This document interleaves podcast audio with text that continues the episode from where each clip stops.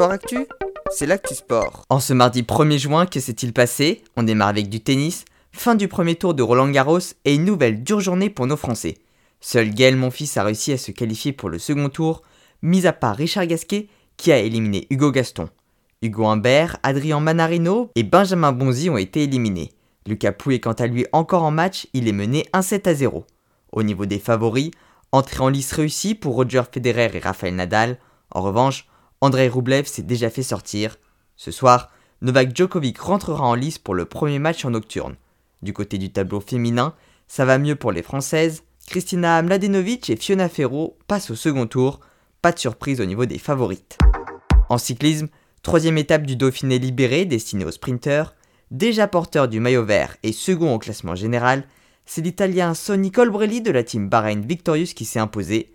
L'Autrichien Lukas Potsberger est toujours en jaune. En football, fin de parcours pour l'équipe de France Espoir. Alors qu'ils débutaient la phase finale de leur Coupe d'Europe, ils ont été battus par les Pays-Bas 2 buts à 1 en quart de finale après avoir concédé un but à la toute dernière seconde. En tir, Mathilde Lamolle a été sacrée championne d'Europe en pistolet à 25 mètres.